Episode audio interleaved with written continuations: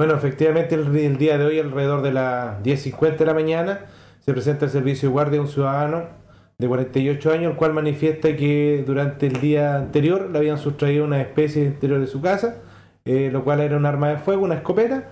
Ante esto, Carabinero realiza la, diligencia de forma inmediata, conforme a del fiscal de turno, para realizar la dicha diligencia y encontraron en un domicilio una escopeta, ¿cierto? Lo cual, ¿cierto? Había sido sustraída el día anterior en, el domicilio asignado con el, con el propietario, en este caso y Carabinero procedió a la detención y, por receptación y, puso en conocimiento a, los tribunales y el individuo pasaría a control de detención el día de mañana.